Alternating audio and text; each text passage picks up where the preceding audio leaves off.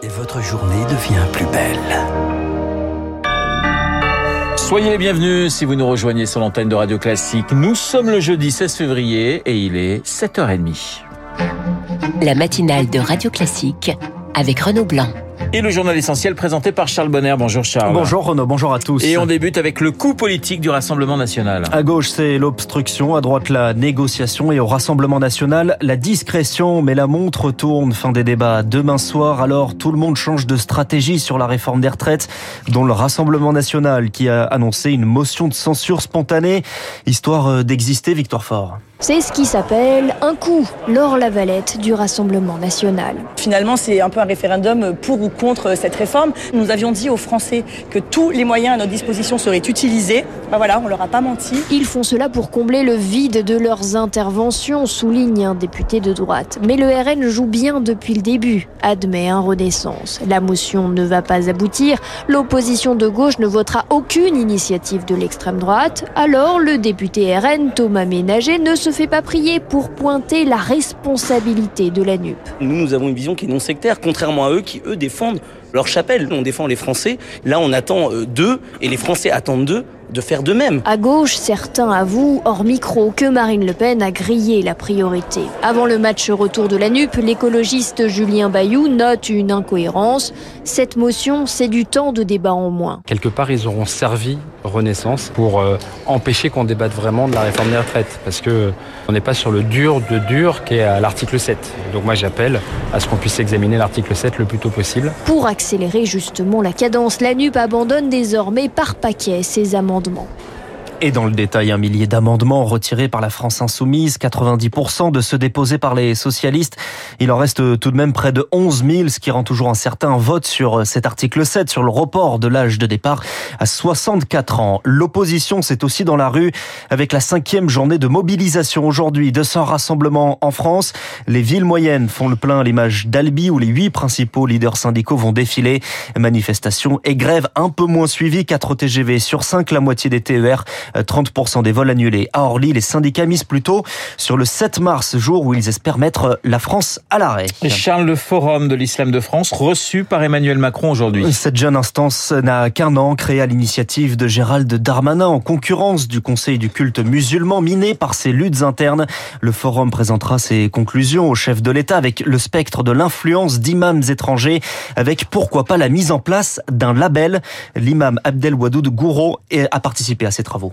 On a réfléchi d'abord sur la définition du métier d'imam en identifiant les missions prioritaires que devraient assumer les imams pour répondre aux besoins des fidèles, les besoins religieux, rituels, cultuels, mais également éducatifs. On a besoin d'avoir des structures qui permettront d'accompagner les imams dans leur mission, dans leur formation. Je pense qu'on trouvera ensemble les solutions appropriées dans l'intérêt des citoyens musulmans de France. Abdel Wadoud Gouro, joint par Charles Ducrot. C'est aux hommes de s'y mettre à la contraception. Une pilule contraceptive masculine est en cours d'expérimentation actuellement sur des souris avec un, un, principe révolutionnaire pour le gynécologue Michael Grimbert. Jusque-là, on était beaucoup sur des euh, traitements hormonaux pour essayer de bloquer la production de spermatozoïdes. Et là, cette pilule non hormonale empêcherait la mobilité des spermatozoïdes, donc ça veut dire une éjaculation possible, mais des spermatozoïdes qui n'ont pas ce pouvoir fécondant du fait de cette perte de mobilité. Autre intérêt, c'est quelque chose qui serait ponctuel, c'est-à-dire juste avant un rapport sexuel, quelques heures avant, on prend cette pilule, quelques jours après, il y aura la possibilité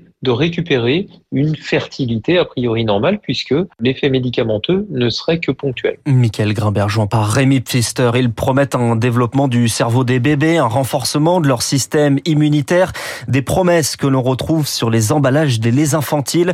Une étude estime que la plupart de ces arguments ne sont pas fondés scientifiquement et plaide désormais pour des emballages neutres. Vous écoutez Radio Classique, il est 7h34. Question à présent, la Russie va-t-elle marquer symboliquement la date du 24 C'est la date qui marque le début de la guerre en Ukraine. C'était il y a un an, c'est vendredi prochain. Les Occidentaux craignent une offensive majeure. Mais sous quelle forme? Bombardement, percée sur le terrain, voire extension du conflit à partir de son voisin et allié biélorusse, voire par la Moldavie qui craint une tentative de déstabilisation. Jean-Sylvestre Montgrenier, chercheur à l'Institut Thomas More. On estime que les Russes n'auraient pas les moyens de mener une grande offensive à partir de la Biélorussie, mais en revanche, déployer un certain nombre de moyens en Biélorussie, ça oblige les Ukrainiens à monter la garde. Hein. Donc ça fixe un certain nombre de forces. Et du côté de la Moldavie, la Russie euh, a les moyens de générer un foyer conflictuel de plus. Là encore, ça serait pas quelque chose d'essentiel, mais ça serait des fronts secondaires, une sorte de stratégie d'extension du chaos qui pourrait mener les Ukrainiens à distraire une partie de leurs forces. Jean-Sylvestre Montgrenier, jouant par Marc Tédé. Charles, le secteur du tourisme a bien retrouvé des couleurs. Ouais, des années noires avec le Covid et malgré l'inflation, et eh bien pendant les vacances, on part. C'est les chiffres de l'INSEE de la fin de l'année doivent être dévoilés aujourd'hui. Les professionnels accueillent d'ailleurs en ce moment et ces prochaines semaines les vacanciers d'hiver et Julie Drouin, ils sont au rendez-vous. C'est un très bon début d'année. Les taux d'occupation des logements et les taux de fréquentation ont retrouvé leur niveau d'avant-crise. Les chiffres atteignent, voire dépassent ceux de 2019. Se satisfait Pascal Délégué général du syndicat national des résidences de tourisme et des appart-hôtels. Sur la montagne, on est entre plus 2 et plus 8% par rapport à l'année dernière. Sur février et début mars, on n'est pas loin de 100%. C'est plein, plein, plein. Donc c'est vraiment excellent. Même à la mer, on a des taux d'occupation de 30-40%. Donc vraiment des très bons taux pour la mer l'hiver entre plus 10 et plus 16% par rapport à l'année dernière. L'inflation ne semble ainsi pas avoir grévé le budget vacances des Français.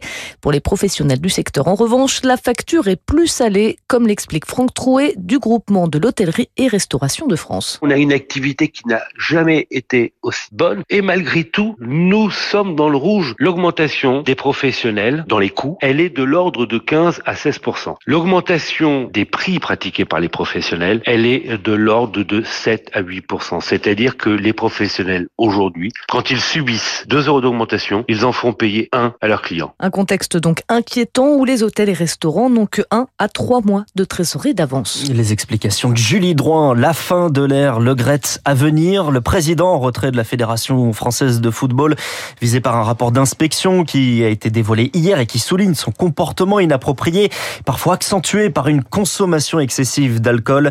La ministre des Sports Amélie Oudéa-Castéra appelle à la fin du statu quo, mais sans parler de démission. Le football, c'est également sur le terrain ce soir pour les clubs français, avec le FC Nantes qui joue sur le terrain de la Juventus de Turin ce soir à 21h en 16e de finale de Europa League. Monaco est en Allemagne contre le Bayer Leverkusen. Rennes contre les Ukrainiens du Shakhtar Donetsk, match délocalisé à Varsovie en Pologne. Charles, a été une icône des années 60 et 70. Raquel Welch est morte. Elle avait 82 ans et une très longue carrière d'actrice de 1 million d'années avant Jésus Jésus-Christ au voyage fantastique en passant par les trois mousquetaires. The Three Musketeers. Raquel Welch, Constance. I think I will be safe here. Oh, oh yes, Constance. Et on sent le, le, vieux grain des vieux films de 73, évidemment. Les ouais, trois ça va, mousquetaires. 73, c'est pas non plus le début du muet, quand même, vous exagérez. Non, bien évidemment que non. Mais là, Bon. c'est vrai que la qualité n'est pas celle des films actuels. D'ailleurs, une vrai. nouvelle version va sortir des Trois Mousquetaires du chef-d'œuvre d'Alexandre Dumas. Un film français, cette fois-ci, ce sera début avril, avec François Civil en D'Artagnan et Eva Green en Milady. Merci Charles Bonner qui n'a pas connu Raquel Welch et c'est un, un regret chez lui, je le sais. Il vous a présenté le journal de 7h30. Il est 7h38 sur l'antenne de Radio Classique. Dans un instant, CNAM, médecins libéraux, bras de fer ou négociations. On en parle dans les spécialistes avec Thomas Fatom, directeur général de l'assurance maladie. Il est 7h38.